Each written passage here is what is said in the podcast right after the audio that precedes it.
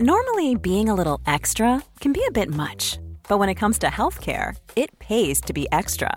And United Healthcare makes it easy with Health Protector Guard fixed indemnity insurance plans. Underwritten by Golden Rule Insurance Company, they supplement your primary plan, helping you manage out of pocket costs without the usual requirements and restrictions like deductibles and enrollment periods. So when it comes to covering your medical bills, you can feel good about being a little extra. Visit uh1.com to find the Health Protector Guard plan for you.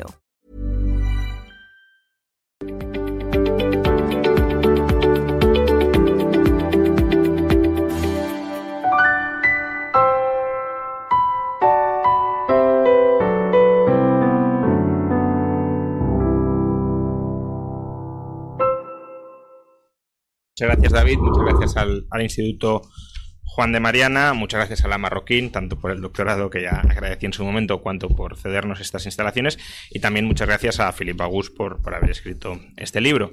Eh, al final, las críticas yo creo que son útiles para ayudar a perfilar mejor los argumentos y siempre que las críticas se hagan de buena fe, que no siempre se hacen de buena fe, pero siempre que se hagan de buena fe, eh, creo que han de ser bienvenidas y bien recibidas. Yo con Filip tengo eh, y sigo teniendo muy buena relación. El título del libro a lo mejor puede sonar como muy despectivo o violento, pero no tiene por qué serlo. De hecho, yo mismo cuando escribí anti-Marx ya aclaré que no quería que se interpretara anti-Marx en un sentido personal contrario a Marx. Y, bueno, anti-rayo yo creo que recoge de alguna manera eh, o, es un guiño a, a mi anti-Marx. Por tanto, tampoco me lo voy a tomar, ni creo que nadie se lo debería tomar eh, como una especie de ataque personal. Bueno, eh, el debate es muy largo.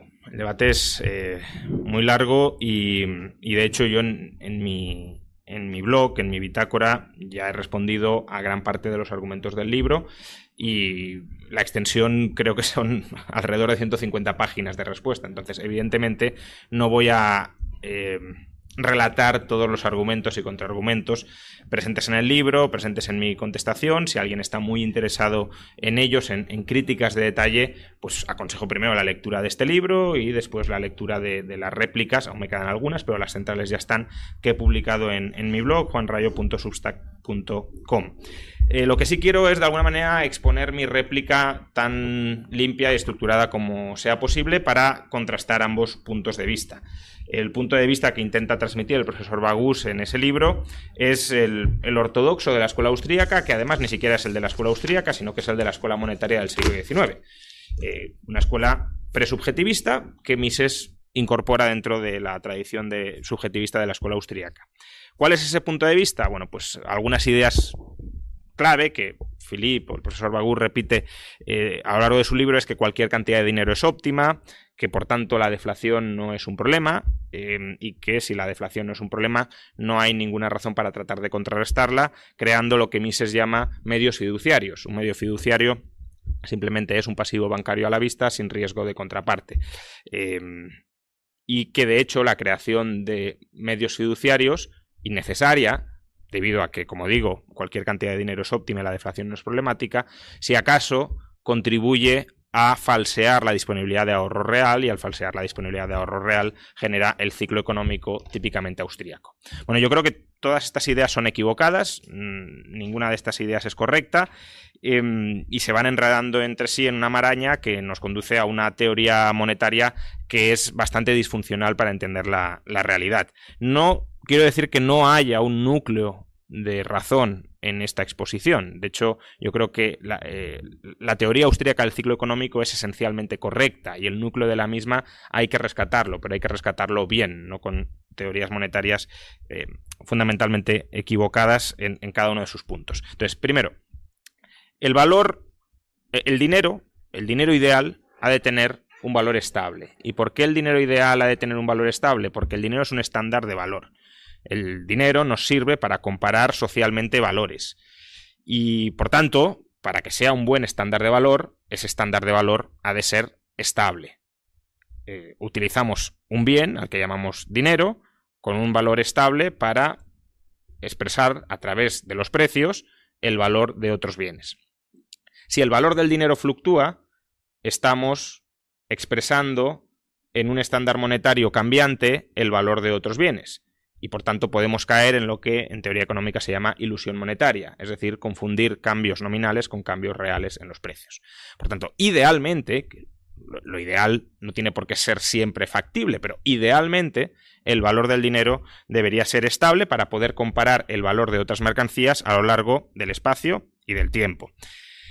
Precisamente porque utilizamos un bien como estándar de valor y ese bien como estándar de valor tiene un valor bastante estable en el espacio y en el tiempo, también tiene sentido que utilicemos ese bien como forma de transferir valor a lo largo del espacio y del tiempo, es decir, como medio general de intercambio y como depósito de valor, que son las funciones, si lo queréis, materiales típicas del dinero. Pero la función cognitiva del dinero, la que habilita el cálculo económico, sin cálculo sin dinero no, hay posibilidad de cálculo económico, y sin cálculo económico no hay posibilidad de coordinar una economía basada en la división del trabajo, la, función cognitiva fundamental del dinero es la de eh, unidad de cuenta y por tanto eh, el requisito de esa unidad de cuenta es la estabilidad de valor.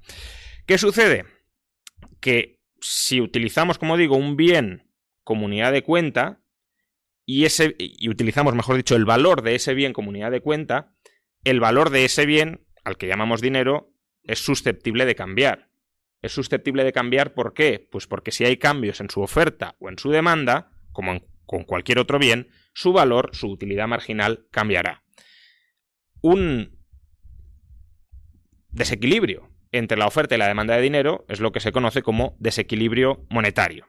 Y el desequilibrio monetario es problemático no es verdad, como dice eh, el profesor Bagus, que cualquier cantidad de dinero sea óptima. Eh, aquí se confunde que cualquier cantidad de dinero potencialmente puede servirnos para desarrollar la función monetaria con que cualquier variación en la cantidad de dinero es irrelevante y no lo es.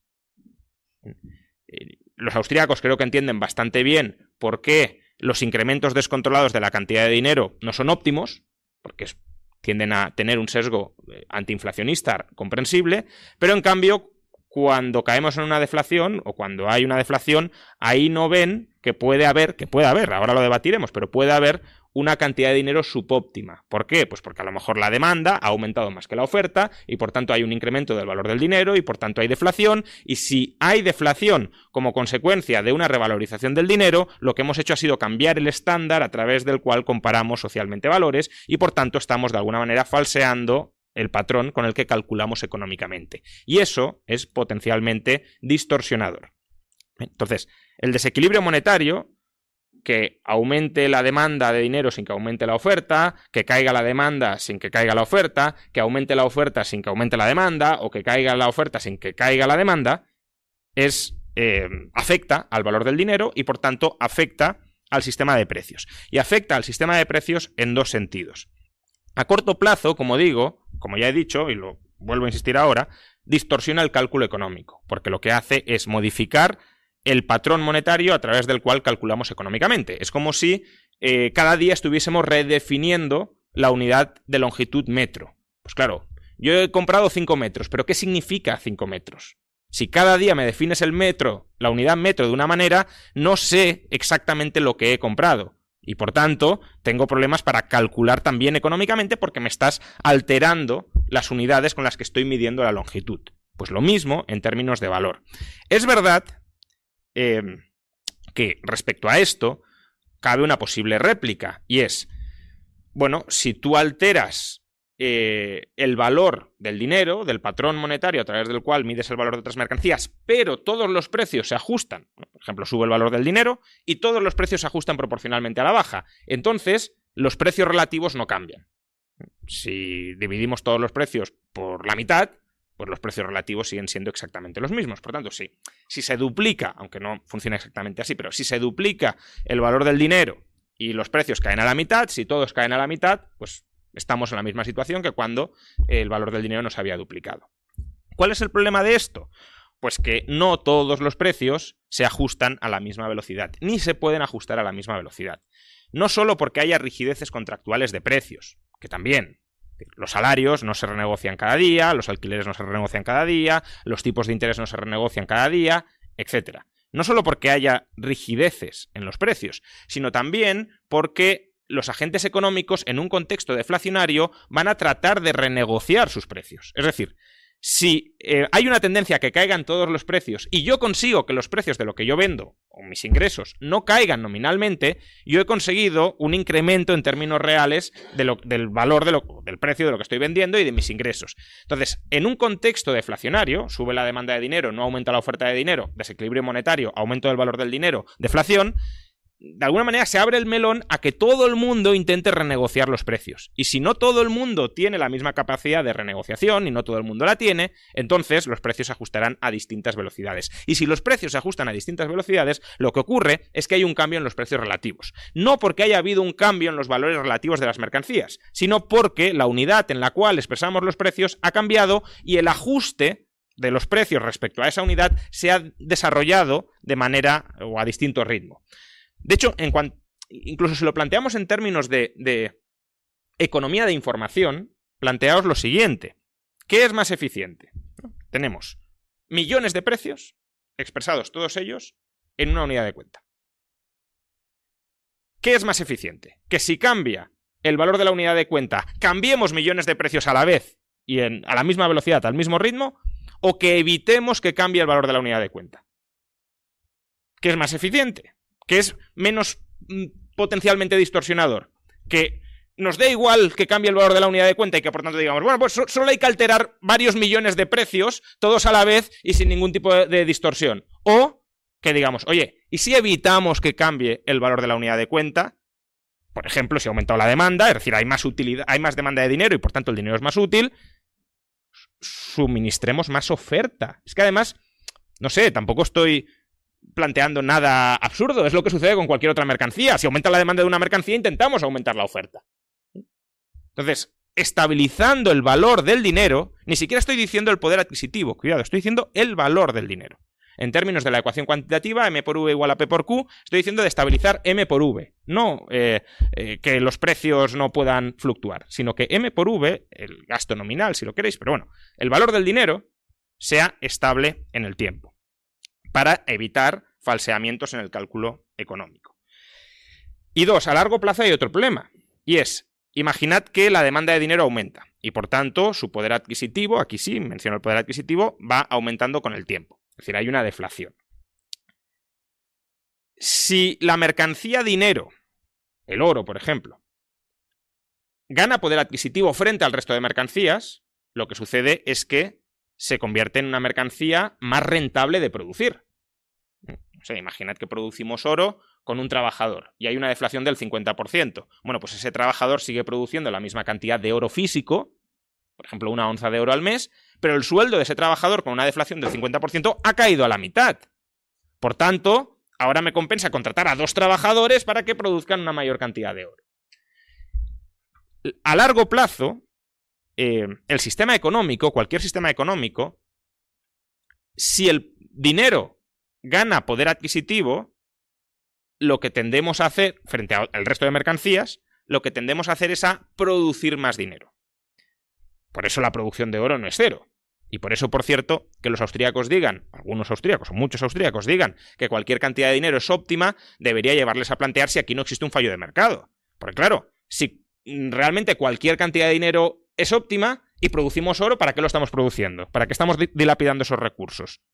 Si ese oro extra, ¿qué función desarrolla? ¿Qué función monetaria desarrolla? Ninguno. Entonces, ¿qué pasa? Que el mercado nos está induciendo a hacer algo que es inútil. En lugar de tener esos trabajadores produciendo bienes y servicios útiles, los estamos dedicando a producir oro, que estamos diciendo que es inútil porque cualquier cantidad de oro es óptima. No, lo que está haciendo el sistema económico es tratar de estabilizar el valor del dinero incrementando la oferta de dinero. Y a largo plazo, la oferta de dinero sí es elástica. ¿Por qué es elástica? Pues porque a largo plazo la oferta de todo bien, en teoría económica, es elástica. Con suficiente tiempo puedes incrementar la oferta de lo que quieras. Incluso, si me dices, no, pero es que la oferta de Bitcoin es totalmente inelástica a largo plazo, pues crearás otros activos que reemplacen a Bitcoin en ese suministro. Crearás sustitutos tan perfectos como sea posible tan cercanamente perfectos como sea posible de Bitcoin. La cuestión es que intentaremos estabilizar el valor del dinero produciendo más dinero. Y claro, si tú destinas recursos a producir dinero como activo real, aquí he de matizar, eh, lo que sucede es que esos recursos tienen un coste de oportunidad. si los usas para producir dinero, no los puedes usar para producir otras cosas. Con lo cual, si fuéramos capaces de evitar la deflación por aumento del valor del dinero, podríamos conseguir que esos recursos que estamos destinando a producir oro se destinen a producir otras cosas. Y podéis decir, bueno, esto, al final, ¿cuán relevante es? Bueno, pues Friedman en los años 60 calculó, bueno, es un cálculo que podemos debatir si queréis, pero eh, tampoco se aleja tanto de la realidad, calculó que un patrón oro con reserva 100% eh, tendría un coste estructural en la economía, es decir, habría que destinar recursos suficientes cada año eh, equivalentes al 2,5% del PIB. 2,5% del PIB de una economía es una auténtica barbaridad. Es un despropósito de coste monetario. No sé, todo el, todo el gasto mm, público y privado en educación en España es el 4% del PIB. Estamos diciendo que no, por adoptar el patrón oro con coeficiente de caja 100%, pues nos comemos la mitad de todo el gasto educativo de una sociedad. No es moco de pavo. Y por tanto, si se consigue suministrar una alternativa que sea más barata, obviamente, y de igual calidad, claro. Aquí eh, el profesor Bagus me dice, no, pero es que, claro, si tienen distinto coste, pero la calidad es distinta, hombre, sí, claro. Pero si la calidad es la misma, y no perdamos de vista que para la escuela austríaca de Mises, los medios fiduciarios son sustitutos monetarios perfectos del dinero, y por tanto, por definición, para ellos son exactos, o se perciben, mejor dicho, como exactamente lo mismo, pues si tenemos oro que es costoso y el coste repercute sobre el propietario del oro y tenemos medios fiduciarios que no son costosos, pues ¿qué tenderemos a escoger? Lo menos costoso y que nos proporcione el, mismo servicio. Entonces, bueno, esos son los dos grandes problemas del desequilibrio monetario y no son problemas menores. Distorsión en el cálculo económico y alto coste de oportunidad. Por eso, cualquier sistema monetario, como digo, eh, cualquier sistema monetario basado en un, en un, activo real, por ejemplo el oro, eh, tiende a producir o más dinero o más oro, más activo real a largo plazo, o si no se prohíbe, que es lo que pretenden los defensores del coeficiente de caja del 100%, aunque como ya veréis, hoy no voy a hablar de bancos, pero bueno, eh, si queréis luego debatimos de bancos, pero no me hace falta en esta conferencia meter a los bancos para nada. Los defensores del coeficiente de caja de 100% quieren prohibir la alternativa que es emitir sustitutos monetarios no respaldados al 100% por dinero. Es decir, pretenden prohibir la alternativa más barata para estabilizar el valor del dinero. El profesor Bagus, por ejemplo, en el libro dice, no, es que eh, más o menos viene a decir, ¿quién es Rayo para decirle a la gente lo que es más racional o lo que es más eficiente o lo que es menos costoso? Yo no le tengo que decir nada a la gente son los defensores del coeficiente de caja del 100% quienes le quieren imponer una única opción. O utilizas oro o utilizas oro, pero no te deja utilizar medios fiduciarios. Bien. Entonces, ¿qué son esos sustitutos monetarios que permiten solventar el desequilibrio monetario? Es decir, que si aumenta la demanda de dinero, en lugar de aumentar la oferta de oro, aumentemos la oferta de sustitutos del oro. Pues bueno, son básicamente activos financieros, es decir, títulos de deuda, si lo queremos, más o menos, no es exactamente lo mismo, pero bueno, activos financieros, obligaciones personales, que pueden crearse o destruirse a discreción de las partes. Yo puedo ahora decir, oye, eh, me endeudo por mil euros, o me endeudo por mil onzas de oro. Ya he creado un activo financiero con un valor potencial, ahora lo debatiré, pero con un valor potencial de mil onzas de oro. ¿He tenido que producir mil onzas de oro físicas? No tengo una promesa pagadera en mil onzas de oro. Que ya no la. que tú ya no la quieres, pues te la tengo que pagar. Y si yo te tengo que amortizar esa promesa de pago, ese activo financiero, se destruye, desaparece. Una vez la amortizo, claro. por tanto, fijaos que la oferta de activos financieros que actúen como sustitutos del dinero es una oferta potencialmente mucho más elástica, tanto a la hora de expandirse como a la hora de contraerse, que la oferta de oro. La oferta de oro, mm, si aumenta la demanda de oro, a corto plazo no, la podemos, no podemos incrementar la oferta. Con lo cual, como os he dicho, el ajuste es vía precios. Y no todos los precios se ajustan a la vez. Pero es que además, si cae la demanda de oro, tampoco podemos destruir el oro. Como mucho le podemos dar usos no monetarios, pero eso también tiene un cierto límite. De modo que si cae la demanda de oro, el ajuste también es vía precios, es decir, vía inflación. En cambio, con los sustitutos monetarios, activos financieros, ¿Que aumenta la demanda de dinero y de sustitutos del dinero? Aumenta la oferta de activos financieros. ¿Que se reduce la demanda de dinero o de sustitutos del dinero? Se reduce la oferta de activos financieros. El mecanismo ahora lo expondré. Por tanto, estabilizas con variaciones en la oferta de sustitutos monetarios el valor del dinero. Bien, ¿qué activos financieros son aptos para actuar como sustitutos del dinero? Pues aquellos que cotizan sin descuento frente al dinero. Es decir, que cotizan a la par frente al dinero. Eh, un sustituto monetario de 100 onzas de oro es un activo financiero que tenga un valor de mercado de 100 onzas de oro. Obviamente, si un activo financiero tiene un valor de 90 onzas de oro, no será un sustituto perfecto de 100 onzas de oro.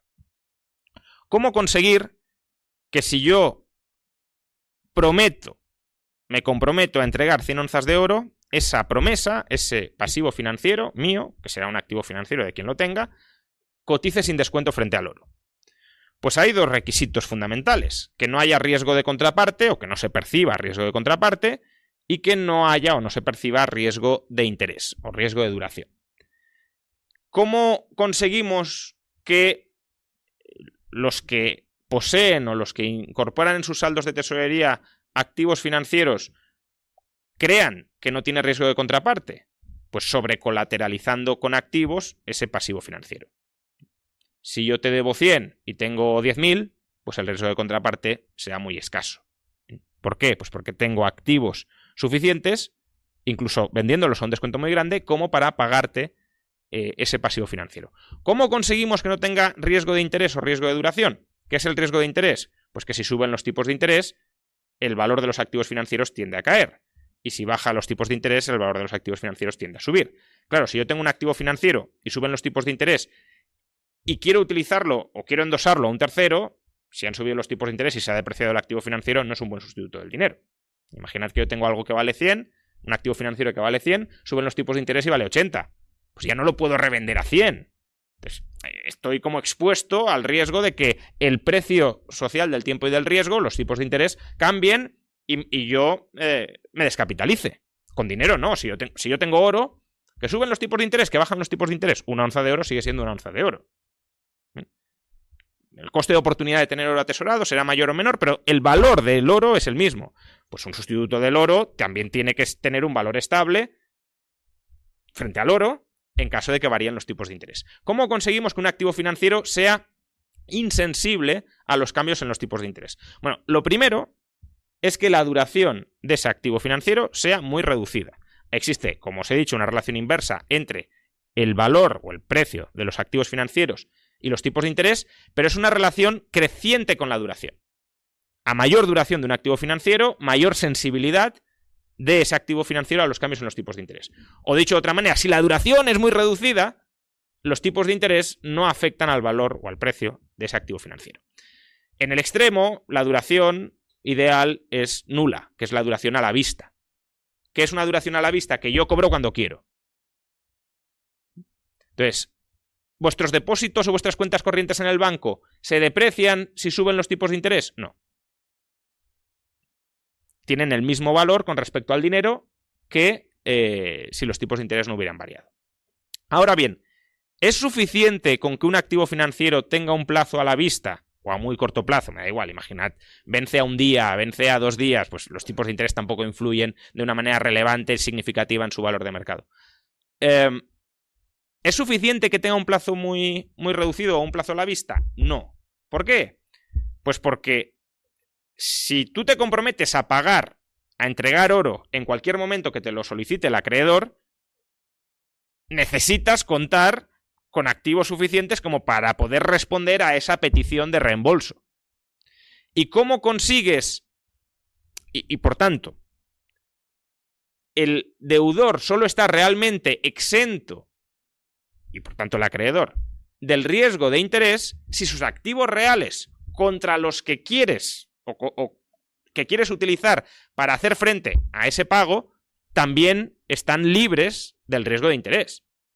Imaginad que yo debo 100 onzas a la vista y las tengo y tengo 200 mm, onzas invertidas en una inversión a 200 años. Pues como suban los tipos de interés, el valor de esa inversión se desploma por debajo de 100 onzas y por tanto no puedo devolver 100 onzas. Por tanto, no es solo que la duración del activo financiero sea baja, sino que la duración de los activos financieros o reales con los que voy a amortizar, con los que pretendo amortizar, hacer frente al pago de ese activo financiero, también ha de ser reducida. Y por tanto, el acreedor está protegido frente al riesgo de interés porque el deudor también está protegido o está exento del riesgo de interés. Em, ¿Cómo conseguimos, o qué significa un activo eh, o tener activos de baja, de baja duración? Bueno, los activos financieros de baja duración lo entendemos muy bien, pero ¿qué es un activo real de baja duración? Bueno, aquí yo creo que la contribución de, de Kachanowski y de Levin, eh, Nicolás Kachanowski y Peter Levin, es, es a ese respecto muy importante. Ellos han replanteado el concepto de periodo medio de producción de von en términos de duración financiera. Entonces, una inversión real es de corta duración si los flujos en términos de bienes de consumo que proporcionan, eh, pues eh, calculándolo así, la duración es baja. Es decir, si es una inversión que está cercana al consumo, para entendernos. Cuanto más cercana al consumo final esté una inversión, cuanto más rápidamente proporcione flujos de bienes de consumo una inversión, eh, menor es su duración.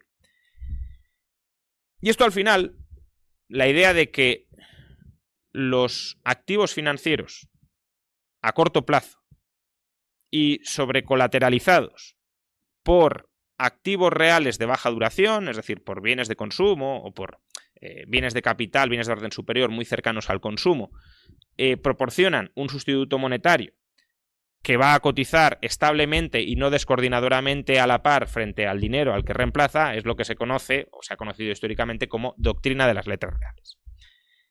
Eh, por tanto, en cierto modo lo que estoy diciendo es que el suministro de sustitutos del dinero que estabilice el valor del dinero ante cambios en su demanda, de tal manera que aumentamos la oferta de sustitutos monetarios cuando aumenta la demanda, reducimos la oferta de sustitutos monetarios cuando se reduce la demanda, se puede conseguir a través de la doctrina de las letras reales, es decir, a través de la emisión de pasivos financieros a la vista o a muy corto plazo que estén respaldados por activos reales o financieros de baja duración. Especialmente, en cuanto a activos reales, inversiones muy cercanas al consumo. ¿Esto qué significa? Pues significa que si la demanda de dinero aumenta, es decir, si los agentes quieren incrementar sus saldos de tesorería, los agentes pueden incrementar sus saldos de tesorería o teniendo más dinero o teniendo más sustitutos del dinero. Por tanto, si quieren tener más sustitutos del dinero, y hemos dicho que los sustitutos del dinero son activos financieros, que haya un incremento de la demanda de activos financieros significa que el tipo de interés de esos activos financieros va a bajar si yo estoy dispuesto, lo mismo con los bonos, si yo estoy dispuesto a tener una cartera más amplia de bonos, será porque estoy dispuesto a que el tipo de interés que me paguen esos bonos sea más bajo. Entonces, si yo estoy dispuesto a reducir el tipo de interés que les exijo a em, mis deudores, mis deudores podrán financiarse más asequiblemente conmigo. ¿Eso qué significa? Bueno, un, error muy típico de la teoría austríaca ortodoxa es que presupone que solo existe un tipo de interés único en toda la economía, cuando el tipo de interés a corto plazo no tiene por qué ser el mismo que el tipo de interés a largo plazo, y de hecho existe una cosa que se llama curva de rendimientos que expone que a distinta duración, distinto tipo de interés. Bueno, pues básicamente lo que estoy diciendo es que si hay un aumento de la demanda de tesorería, de dinero o de sustitutos del dinero, lo que ocurrirá es que los tipos de interés a corto plazo caerán. Y si los tipos de interés a corto plazo caen, lo que sucederá es que la inversión a corto plazo tenderá a aumentar. Por tanto, habrá un incremento de la emisión de eh, activos financieros a corto plazo que canalizará financiación a qué? A incrementar la inversión a corto plazo de bienes de consumo. O en términos austríacos, o en términos de triángulos hayekianos, lo que sucederá es que la estructura productiva se achatará. Es decir, aumentará la inversión en bienes de consumo a costa, si no ha habido un incremento de la disponibilidad de factores productivos, a costa de la inversión a largo plazo. Que, también puede suceder que haya aumentado la, eh, oferta de ahorro. En cuyo caso, lo que sucederá es que aumentará la provisión o la inversión en bienes de consumo sin reducir la inversión en las etapas más alejadas del consumo. Y al revés, si la demanda de saldos de tesorería se reduce, se corta el suministro de financiación a esas etapas más cercanas al consumo y por tanto la estructura productiva se alarga. Esto, al final, lo podríamos denominar, o está muy conectado, está muy eh, enlazado, el que mayor demanda de tesorería, mayor eh, oferta de medios fiduciarios, mayor oferta de medios fiduciarios, mayor oferta o mayor inversión eh, en industrias cercanas al consumo, menor demanda de dinero, menor oferta de medios fiduciarios, menor inversión en industrias cercanas al consumo, lo podríamos denominar, o está muy cerca al menos, al llamado principio de reflujo de Fullerton. Es decir, que cuando la oferta de medios fiduciarios se vuelva redundante, cuando la oferta de sustitutos del dinero supere su demanda, habrá una contracción de esa oferta de medios fiduciarios, habrá una amortización, habrá una interrupción del suministro de financiación a través de medios fiduciarios. Y por tanto se interrumpirá la financiación de las inversiones que están financiando. Y si están financiando inversiones a corto plazo, cercanas al consumo, menor suministro de financiación a industrias de consumo es que se corta la inversión en esas industrias de consumo. Y al revés, si aumentamos la provisión de financiación, pues habrá mayor inversión en las industrias de consumo. Bien. Em,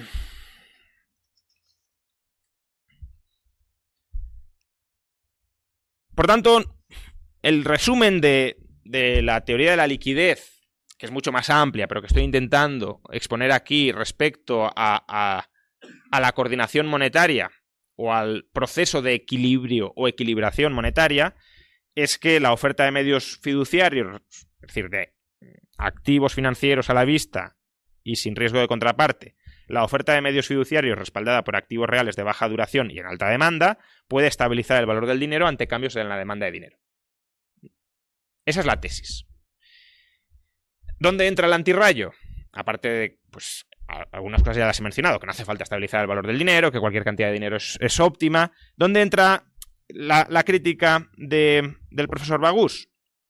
Pues el argumento principal en contra de, esto que he expuesto es que eh, como la inversión ha de financiarse con ahorro y como la creación de medios fiduciarios no implica un incremento del ahorro real, entonces financiar inversión con medios fiduciarios implica aumentar la inversión sin que aumente el ahorro. Por tanto, habrá un exceso de inversión en relación con el ahorro disponible y ese es el germen de la teoría austríaca del ciclo económico. Y yo estoy esencialmente de acuerdo con esto, no les pondría exactamente así, pero bueno, estoy de acuerdo en que el germen de la teoría austríaca del ciclo económico es un desequilibrio entre ahorro e inversión. Y por tanto, si es verdad que aumentamos la inversión sin que haya aumentado el ahorro, es decir, si estamos aumentando la producción futura esperada de bienes de consumo sin que haya aumentado la demanda futura esperada de bienes de consumo, sin que estemos dispuestos a esperar al momento en que llegan esos bienes de consumo, pues claro que hay una descoordinación, hay un desequilibrio en términos hayekianos.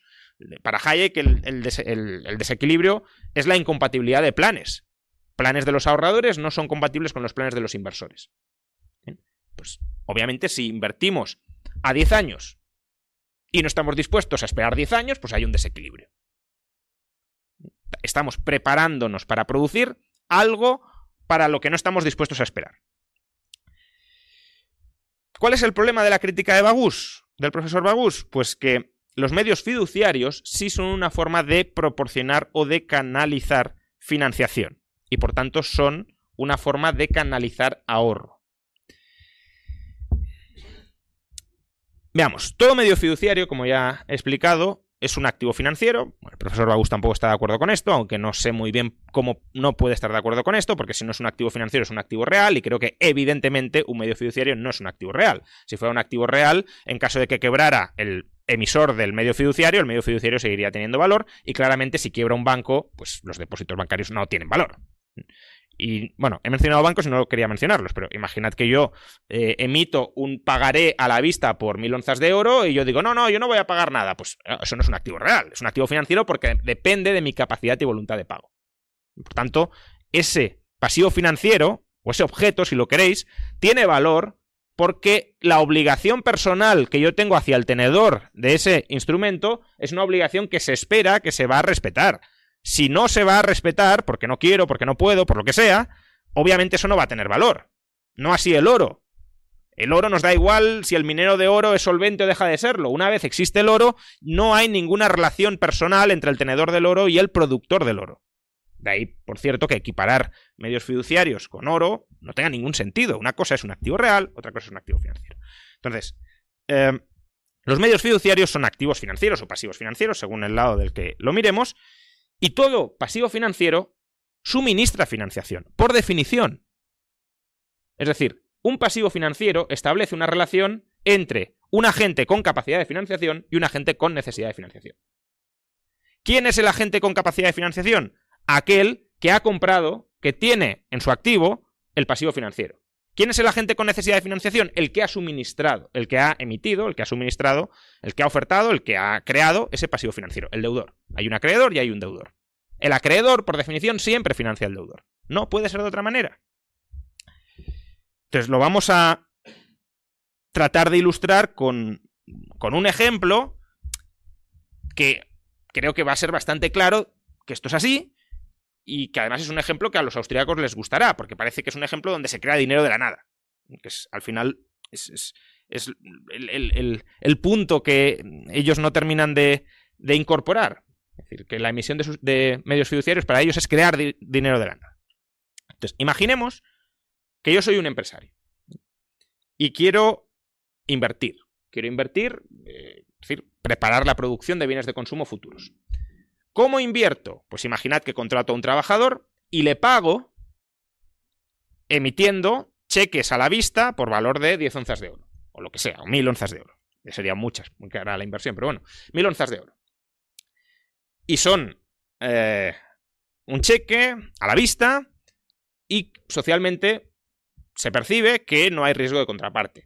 A lo mejor diríais, hombre, tú si tienes que pagar mil onzas de oro, pues no me voy a fiar mucho, pero eh, imaginad que es un cheque emitido por Jeff Bezos, por Amancio Ortega, es decir, pues, si tienes que, si Jeff Bezos tiene que pagar dos millones de, el equivalente a dos millones de dólares, pues no creo que le imputemos demasiado riesgo de contraparte. Bien, entonces, es un pagaré a la vista por un importe de mil onzas de oro. Cotiza a la par en el mercado, sin descuento.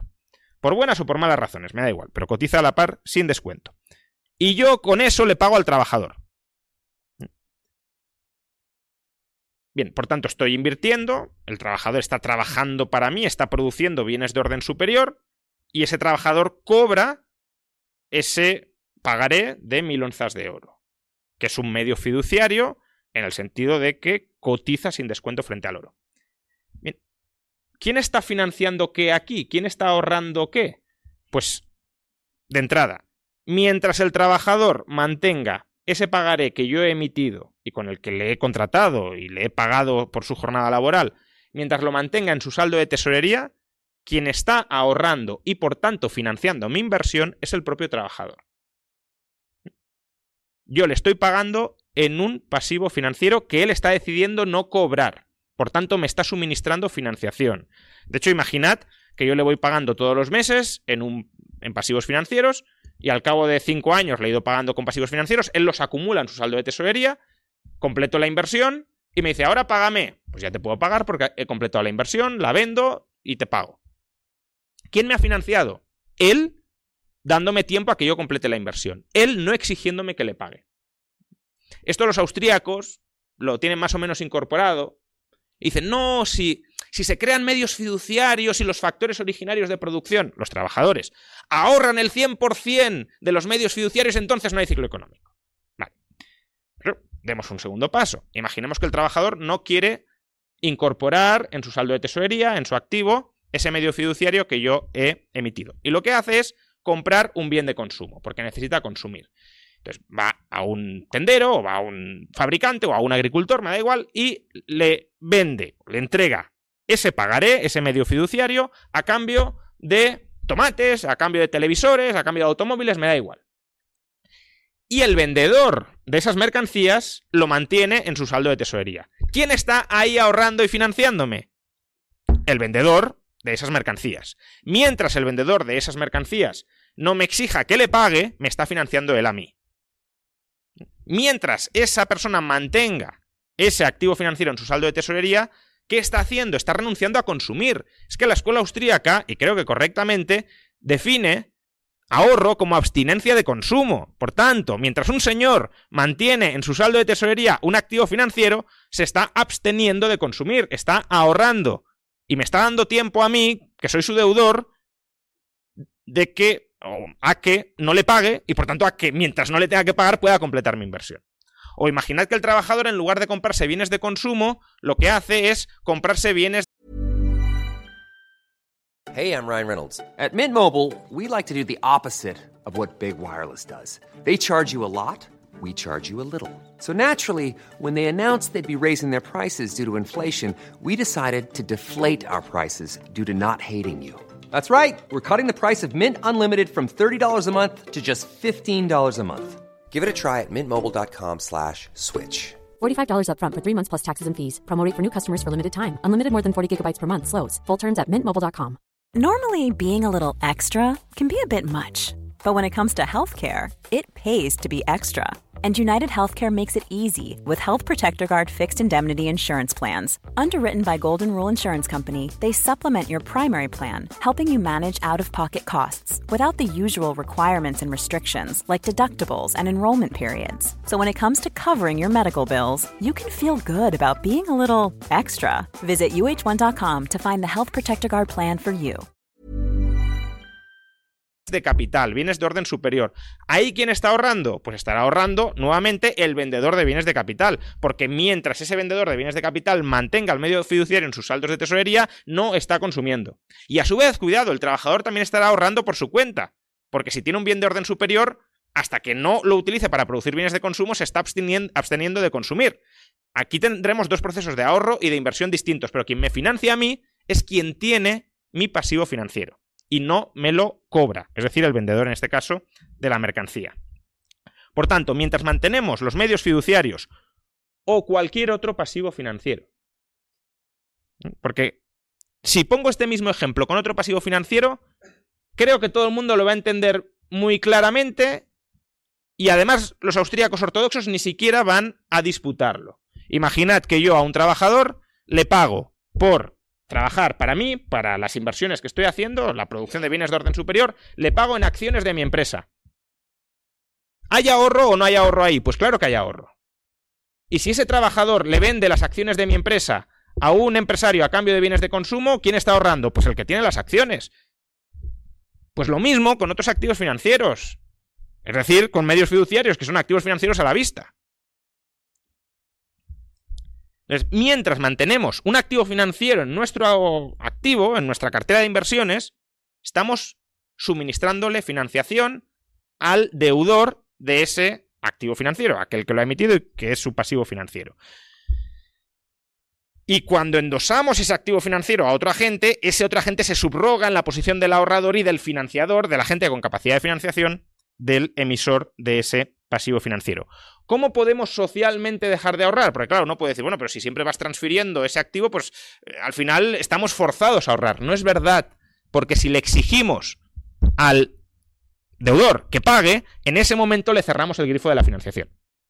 En ese momento, que es cuando se ha de amortizar el activo financiero, y por tanto se reduce, desaparece, es cuando dejamos de financiar y podemos reducir nuestro ahorro. Pero precisamente por eso, y ya voy terminando, precisamente por eso es tan importante que si estamos hablando de activos financieros a la vista, las inversiones que esté financiando ese, el tenedor en cada momento, el inversor en cada momento de esos activos financieros, sean inversiones de baja duración.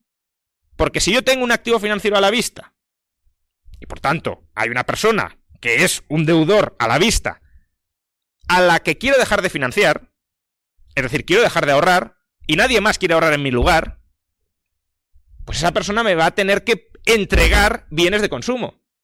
Estamos diciendo que no ahorrar es disponer, adquirir bienes de consumo. Por tanto, si yo dejo de ahorrar, dejo de financiar, quiero acceder a bienes de consumo. ¿Y cómo puedo acceder a bienes de consumo? Si esa persona tiene inversiones, ha financiado inversiones a muy corto plazo que sean capaces de suministrarme cuando yo lo pida bienes de consumo. Y si no, pues tenemos un problema. Y es el problema que se llama ciclo económico austriaco. Si yo quiero dejar de ahorrar ahora y lo que he financiado son inversiones a 20 años, pues esas inversiones a 20 años no se pueden convertir en bienes de consumo ahora mismo. Y por tanto, hay un desequilibrio entre mi plan como ahorrador y el plan del inversor. ¿Y ese desequilibrio en qué se salda? Pues se salda en los dos fenómenos típicos del ciclo económico austriaco, que son ahorro forzoso y consumo de capital. ¿Qué es el ahorro forzoso? Pues que el ahorrador, en este caso yo, el que ha financiado esa inversión, pues a lo mejor tengo que esperar más de lo que quería para terminar consumiendo.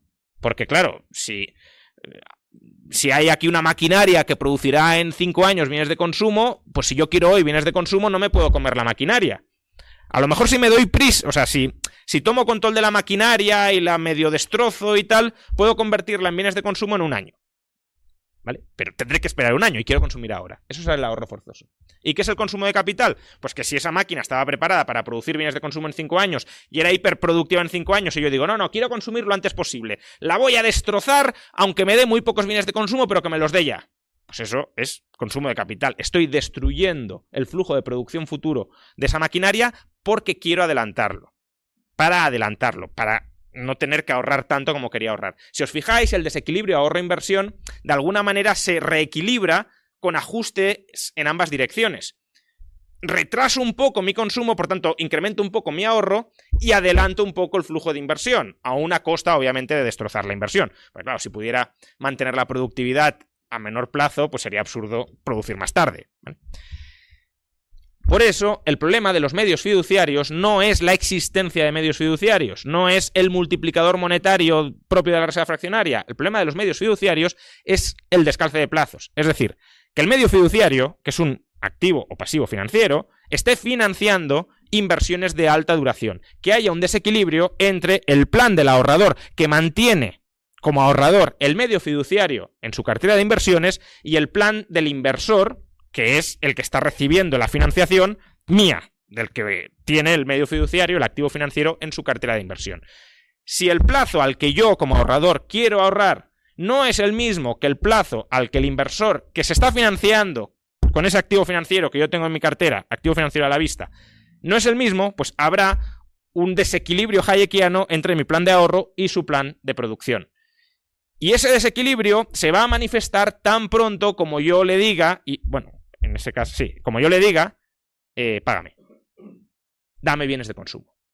Y se lo puedo decir en cualquier momento porque es un activo financiero a la vista. Si fuera un activo financiero a 20 años, yo hasta dentro de 20 años no le podría reclamar bienes de consumo. Y por tanto tendría un plazo de 20 años a completar su inversión. Pero como es un plazo a la vista, y es un plazo a la vista, no lo olvidemos de dónde viene todo esto. Porque para que sea sustituto monetario, el plazo ha de ser a la vista. Si el plazo no es a la vista, ese activo financiero cotizará con descuento frente al dinero. Es decir, cotizará a un interés y a un interés alto. Y por tanto, la financiación no será gratis, sino que será costosa. Y por tanto, el inversor solo acometerá inversiones a largo plazo si compensan suficientemente el coste temporal y de riesgo de haber financiado esa inversión a plazo. Si yo no le cobro interés o le cobro un descuento bajísimo, es porque supuestamente me está garantizando la disponibilidad inmediata de bienes de consumo. Es decir, que yo puedo dejar de ahorrar cuando a mí me dé la gana. Y si el inversor que emite esos medios fiduciarios, esos activos financieros a la vista, no hace eso, no invierte de tal manera que pueda transformar su inversión a muy corto plazo en bienes de consumo, doctrina de las letras reales, entonces hay un desequilibrio entre planes. Y eso es el ciclo económico austríaco.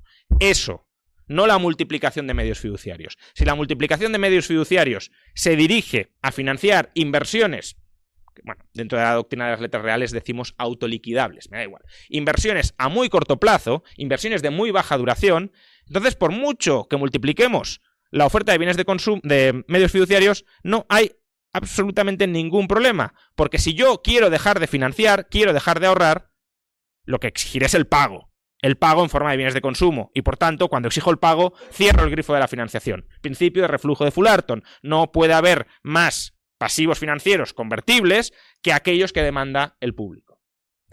Lo que sí puede haber, y termino con esto, y ese es el problema que tiene la ley o el principio de reflujo de Fullerton, lo que puede haber es un desequilibrio entre, como os he dicho, eh, el activo financiero o el pasivo financiero y los activos que está financiando. Es decir, cuantitativamente, el principio de reflujo de Fullerton es cierto. No puede haber más pasivos financieros convertibles que aquellos que demanda el público. Es cierto, eso es verdad. Ahora, si el público demanda un millón de onzas de oro en activos financieros y esos activos financieros están financiando inversiones a 20 años, claro, ahí sí puede haber un desequilibrio que se llama descalce de plazos. Porque yo digo, no, ahora ya no quiero 10 millones, quiero 8. Ya, pero es que no, puedo amortizar esos dos porque las inversiones son a muy largo plazo. Y no puedo liquidarlas para pagarte. Cualitativamente sí puede haber un desajuste, cuantitativamente no. De ahí que el multiplicador sea irrelevante y lo que cuenta sea lo cualitativo, es decir, el descalce de plazos y de riesgos, que no lo he mencionado, pero sería otro. Pero bueno, descalce de plazos. Ese es el germen de la teoría austríaca del ciclo económico. Que el plazo del ahorro no es igual al plazo de la inversión. Muchas gracias.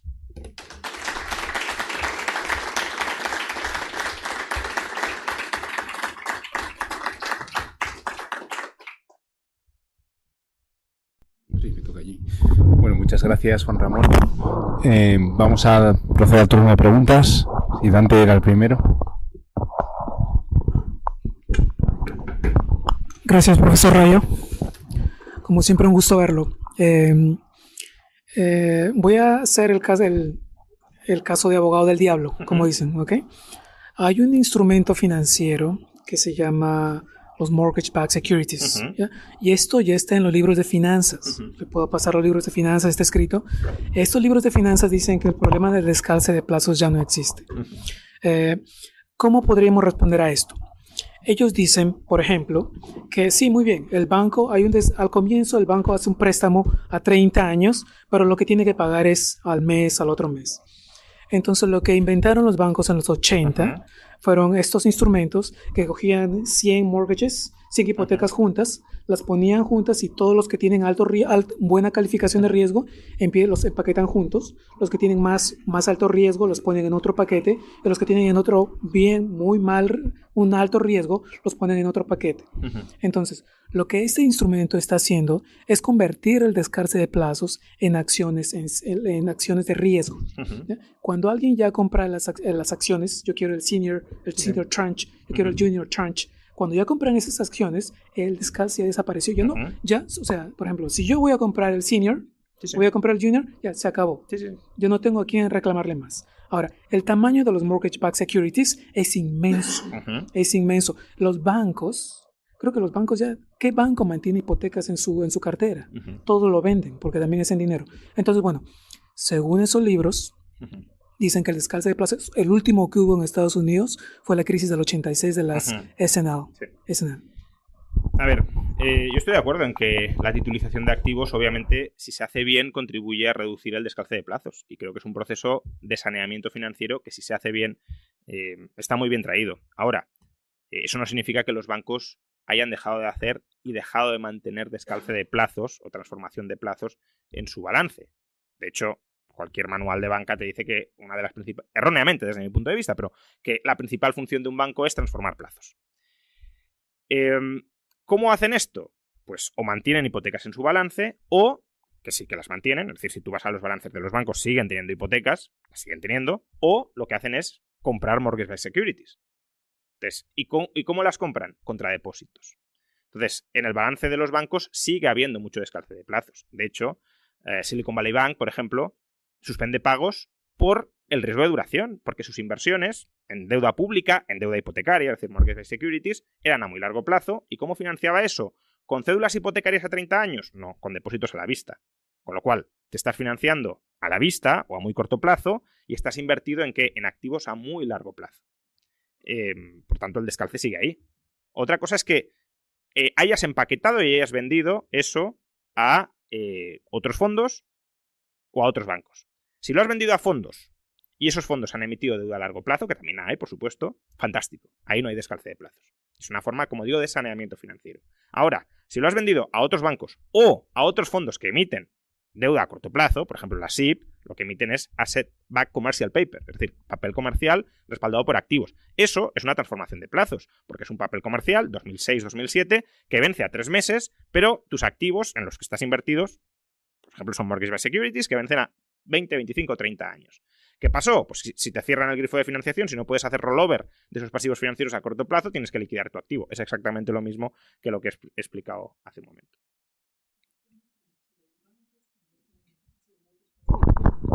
Todos los préstamos, todo, lo que invierten en eso. Eh, me gustaría saber cuál es el tamaño realmente de los bancos que aún mantienen balances en mortgages. Eh, lo, que, lo que los bancos hacen es que mantienen en su balance lo peor, peor que no pueden vender.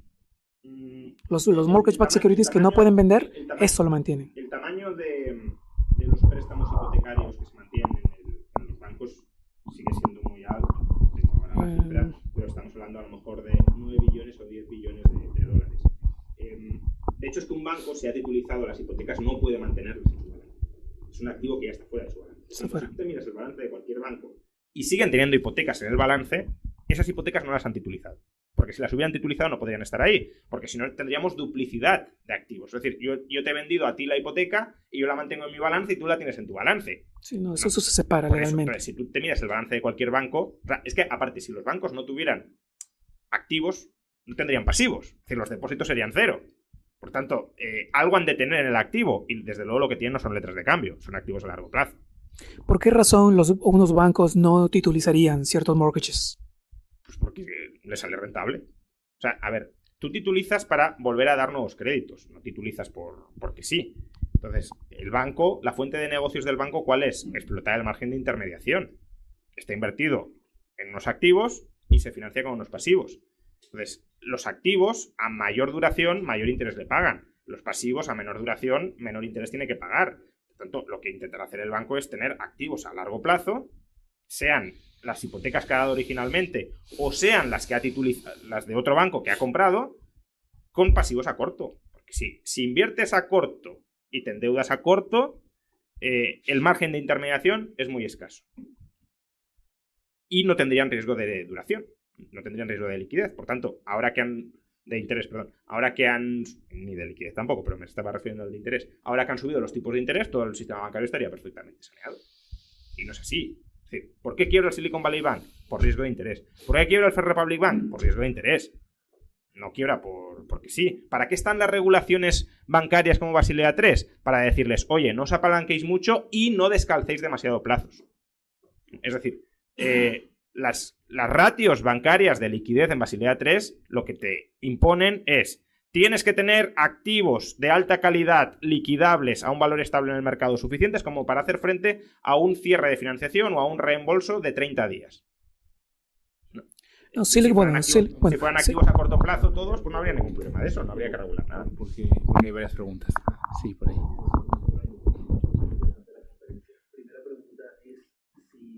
No, no se te escucha, me parece. ¿Así?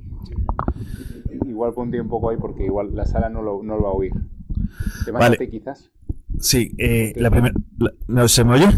La primera pregunta es si en su opinión eh, USDT o cualquier stablecoin es dinero o es un sustituto.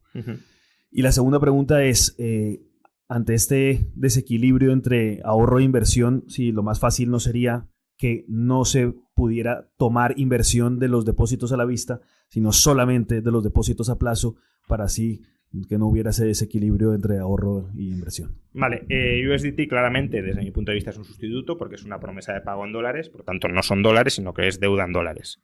Eh, y de hecho lo que tiene USDT, bueno, no sabemos muy bien lo que tiene, pero lo que supuestamente tiene es una cartera de activos pagaderos en dólares que le pueden suministrar flujos de dólares para hacer frente a los desembolsos o reembolsos siempre que se produzcan.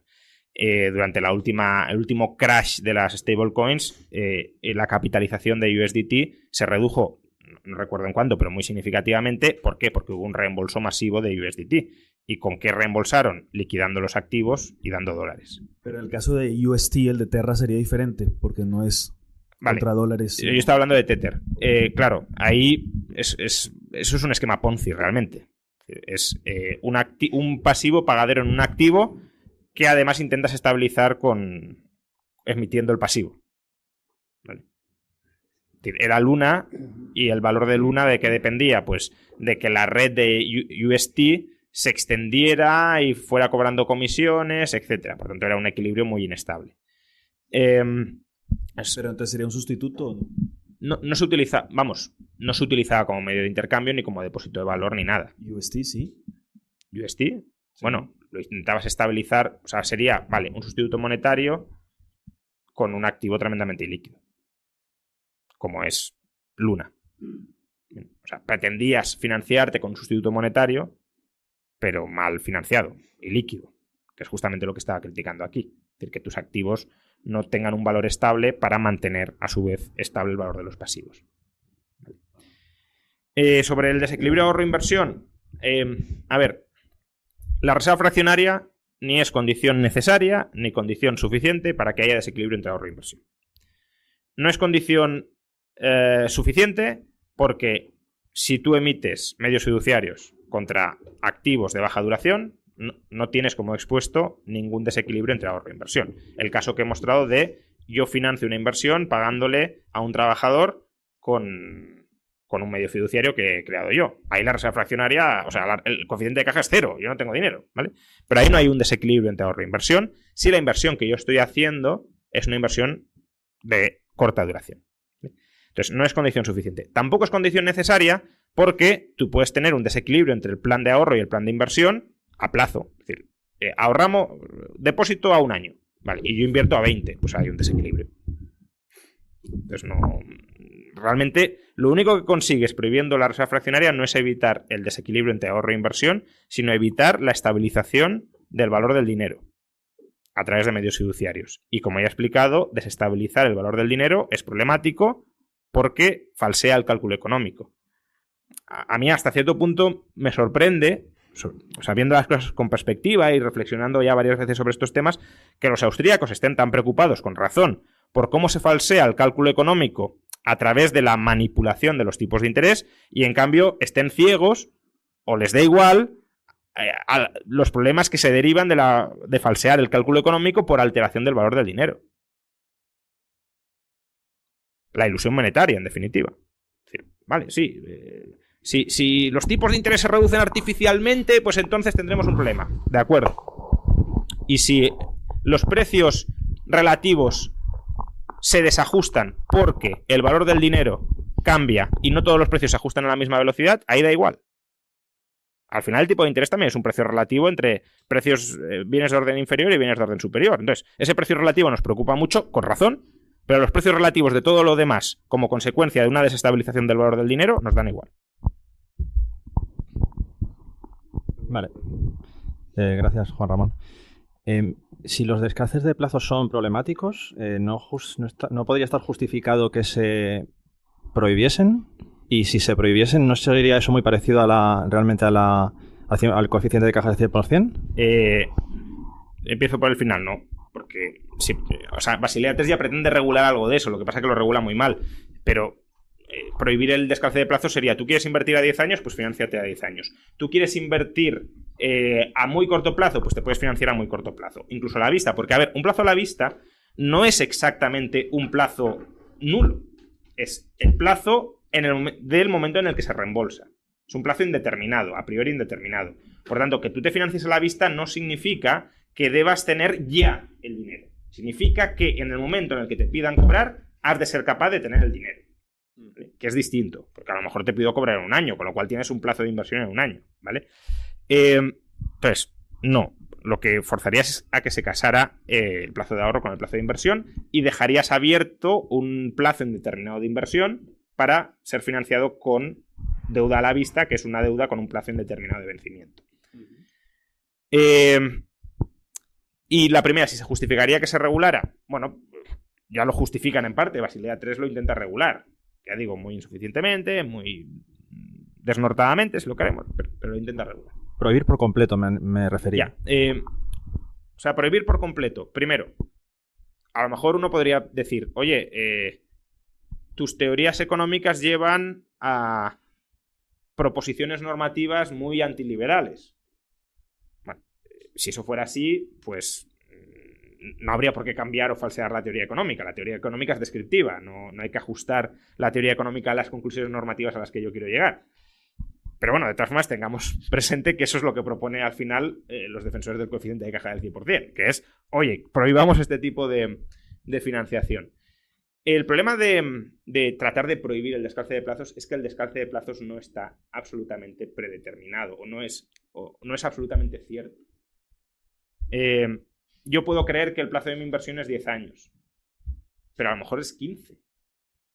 Entonces, ¿cómo puedes imponer eh, un calce de plazos cuando no podemos conocer cuáles son los plazos de la inversión? La inversión puede ir mucho mejor y puedo recuperar antes o puede ir peor y puedo recuperar más tarde.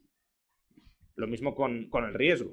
O sea, porque el problema no es solo el descalce de plazos, es también el descalce de riesgos, que es otra forma de descoordinar el plan del ahorrador del plan del inversor. Yo quiero muy poquito riesgo y tú me inviertes en algo muy arriesgado, por tanto yo no estoy estimando adecuadamente la probabilidad de que me quede sin consumir. Y eso altera todos mis otros planes. Pues aquí lo mismo, ¿cómo vas a regular que no se pueda invertir a más riesgo del riesgo que quiere el, el ahorrador? Oye, puedes hacer cierta regulación, no digo que no, pero no será una regulación precisa, porque no, sabes exactamente cuánto riesgo quiere asumir el, ahorrador, ni tampoco puedes medir objetivamente el riesgo de la inversión. Pues con los plazos lo mismo. Mm, gracias. Vale, yo tengo una duda y es al respecto sobre que efectivamente se restringe eh, la emisión de medios fiduciarios eh, para, digamos, estabilizar el valor del dinero a través de, de la reserva de 100%. Pero esa estabilización, ¿qué margen tiene con respecto a que, bueno, se promete que no va a haber altos índices de inflación o de, deflación. Pero, eh, ¿hasta qué margen se puede manejar eso? Porque, veamos, un 10% de deflación o de inflación, normalmente, y aunque no queremos entrar en los bancos, el Banco Central promete estabilidad en el valor de la moneda. En una sociedad de libre mercado, sin Banco Central ni nada, ¿hasta qué punto el emisor calcularía o se podría decir que estimaría ese equilibrio o esa estabilidad en el valor de, la moneda. No, conseguiría. No sé si he entendido adecuadamente la pregunta. O sea, ya, te, avanzo que a lo mejor la respuesta no es la que estás buscando, pero.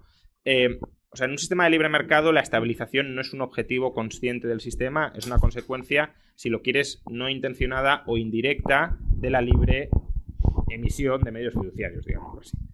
Eh, entonces, tú estabilizas el valor de la moneda porque siempre que hay un aumento de la demanda de dinero y por tanto un desequilibrio monetario que te generaría deflación o una caída de la demanda de dinero que te generaría inflación, siempre que se produce eso, se tiende, no es, absolutamente automático, pero se tiende o a emitir más medios fiduciarios porque hay más demanda de pasivos financieros o a amortizar medios fiduciarios si ha caído la demanda porque hay menor demanda de pasivos financieros. Y así es como estabilizas. El sistema monetario actual, a ver, no el sistema monetario actual hasta cierto punto sí está basado en la estabilidad. Está basado en la previsibilidad de una inflación estable. Tú sabes que eh, cada año tu moneda se va a depreciar un 2%. Y, y, lo sabes y lo puedes incorporar en tu cálculo. Eso es lo que promete el Banco Central. Luego, ¿lo logra o no lo logra? Pero digo, el compromiso del Banco Central es ese. Y el problema justamente está cuando el Banco Central no consigue respetar ese compromiso, porque entonces la moneda cae en descrédito, se desestabiliza la demanda de dinero y aún fluctúa más la inflación. Pero si a ti te dicen, mira, cada año tu tenencia de dinero un 2% va a perder de valor. Fijo, seguro.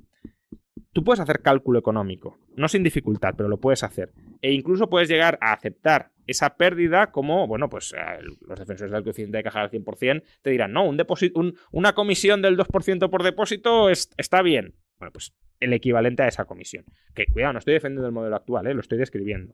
En, en Patrón Oro, con, que es el sistema que yo creo que, teniendo problemas, que tiende a dar mejores resultados, patrón oro con emisión de sustitutos monetarios bajo el principio de eh, las letras reales, tú tienes estabilidad del valor del dinero atado al coste de producción del dinero, eso sí. O sea, si hay cambios en el coste de producción del dinero, tendrás cambios en el valor del dinero, pero porque ha cambiado el coste de producción. Sí, yo también tengo una pregunta, aprovecho. Vamos a ver, el ejemplo que has puesto me ha gustado mucho, pero yo si te contrato y te doy un papel sí. Eh, y tú vas con ese papel y se lo das a Capella, resulta que Capella pues es que es un hombre huraño que tiene allí pues como mil monedas de oro, pues yo qué sé, que las ha heredado o lo que sea, pero no las quiere, no se fía de los bancos, no se fía de nada, la tiene ahí. Y él te, venga, va, te doy, te doy a ti el dinero y tú te vas a comprar a la tienda, pero claro, en el fondo yo lo que estamos produciendo va a tardar unos años en, porque tú eres que eres albañil, entonces vamos a hacer una casa y tú te vas a comprar una casa que aún no está.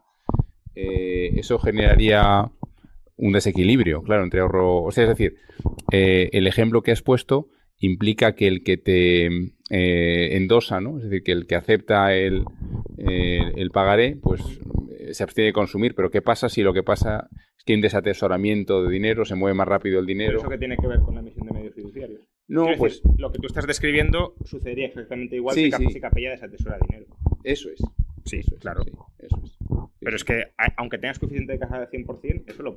No, no, hacer, sí, sí. Sí, por eso, que no tiene, no tiene que ver con la emisión de medios fiduciarios. Y de hecho, la emisión de medios fiduciarios lo que puede hacer es que si tú quieres cobrar en oro, lo que hará será reemplazar sustitutos monetarios por, por, por el oro. O sea, el oro que se está desatesorando te puede servir como compensación por la reducción. O sea, te puede llevar a reducir la, la oferta de medios fiduciarios, Bueno. estabilizando, por tanto, la oferta de, de dinero en sentido amplio. Pues.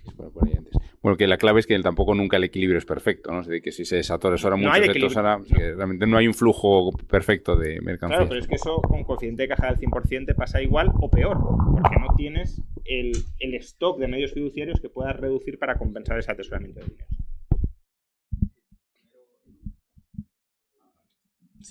Nada, un pequeño apunte que ahora hace unas frases acabas de decir algo de la banca con coeficiente de caja del 100%. Y, Ya, y bueno. simplemente apuntar que la, caja- la banca con coeficiente de caja Hmm. del 100% sería imposible, ¿no? Porque ¿qué, billetes están circulando? ¿Quién está pagando el, el depósito por esos billetes? ¿Y cómo podrían circular los billetes? No podrían circular. No sería más que un mero almacén. O sea, no habría banca de ningún tipo. Sí, hombre, O por lo menos, por lo menos habría banca, una un tipo de banca de inversión de plazos, pero que no podrían circular billetes. tan- bueno, tanto como que es imposible, no lo sé con las nuevas tecnologías, a lo mejor sí sería posible, pero coincido en que no sería un banco. O sea, el, Vale, vale. el- el banco no es eso. El banco es un intermediario financiero y ahí no estás intermediando nada. Ahí estás custodiando. Son dos modelos de negocio distintos, ambos legítimos, ambos en competencia y la cuestión es permitir el libre mercado y que escoja el público el que más le convenga. Que es lo que extrañamente los, los anarcocapitalistas pues no aceptan. Vale, vale, solo, solo ese punto que has dicho, la banca. Solo, solo Sí, bueno, por, que- que no por circunscribirme Vale, a los términos del que utilizan ellos. Eh, nada, felicidades por la brillante intervención.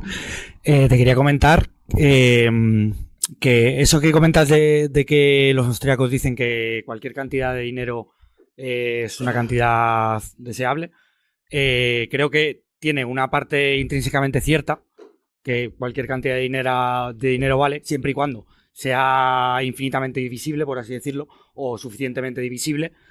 Eh, pero por otro lado, como dices, o sea, no cualquier cantidad vale, porque al final lo que importa es esa variabilidad eh, Claro. de cuánto vale una cantidad determinada. Entonces, creo que sí que es cierto que cualquier cantidad valdría siempre y cuando sea divisible.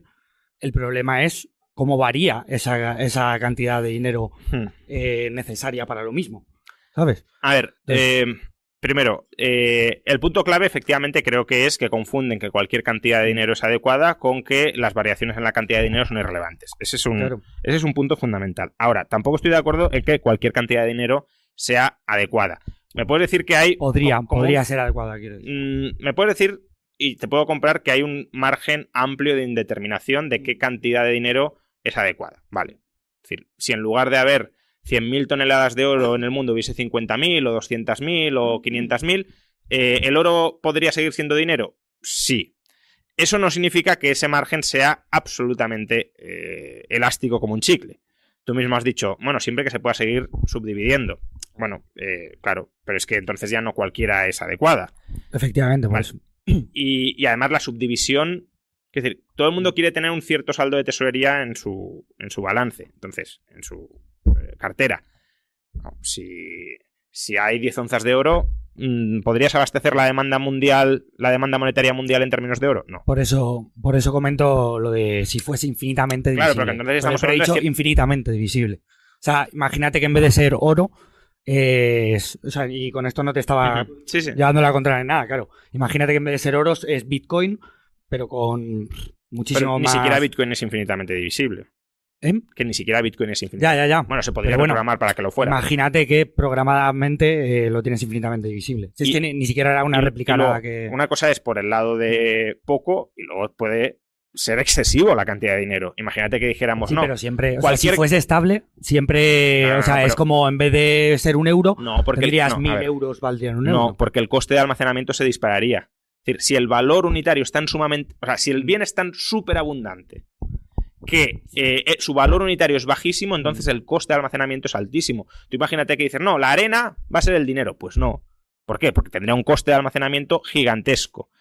Eh, entonces, de la misma manera que hay características objetivas del dinero que contribuyen a que lo haga mejor o peor dinero, la divisibilidad, por ejemplo, es una de ellas. eh, La pues la, escasez, la claro, sí. cantidad o escasez relativa también lo es. Mm. Que claro, puede ser relativamente escaso con muchas cantidades, de acuerdo, pero no con cualquiera. Sí, sí, entiendo. Y además, la cantidad influye sobre muchas otras características del dinero que los propios austríacos reconocen que son mm, características o propiedades eh, influyentes en, en determinar qué es el dinero. Sí, entiendo y lo comparto. Eh, tenía otra zona así. al final, el, el problema que, que tendría no, no sería ni la reserva fraccionaria ni, ni nada en cuanto a eso. O sea, para mí es eh, el, el incentivo perverso que das a cualquier banco o a cualquier emisor a, a ser rescatado por, por, Sí. la, o sea, por la población en general. Entonces, para mí ahí está el problema.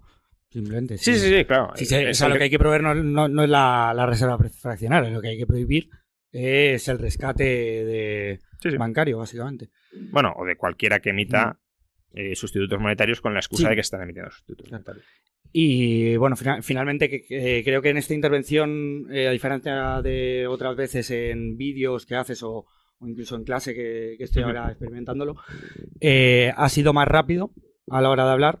Creo que tal vez porque aquí la gente pues entiende economía y entonces te ves en la, en la tal, pero creo que es más fácilmente muchas veces seguirte el ritmo cuando pues, pues, hablo por mí, no sé, ¿sabes? Pero creo que es más fácil entenderte en algunas ocasiones cuando hablas más rápido que cuando hablas más lento, por lo menos para mí, porque ya a mí se me despista la cabeza Ah, bueno, a veces. puede ser. Pero solo como sugerencia. Eh, lo que estaba diciendo David, no sé si lo que querías decir, o al menos a mí me has inspirado, que hay gente que mientras unos descalzan plazos, otros podrían hacer la operación contraria, que sería un descalce inverso que es un poco absurdo.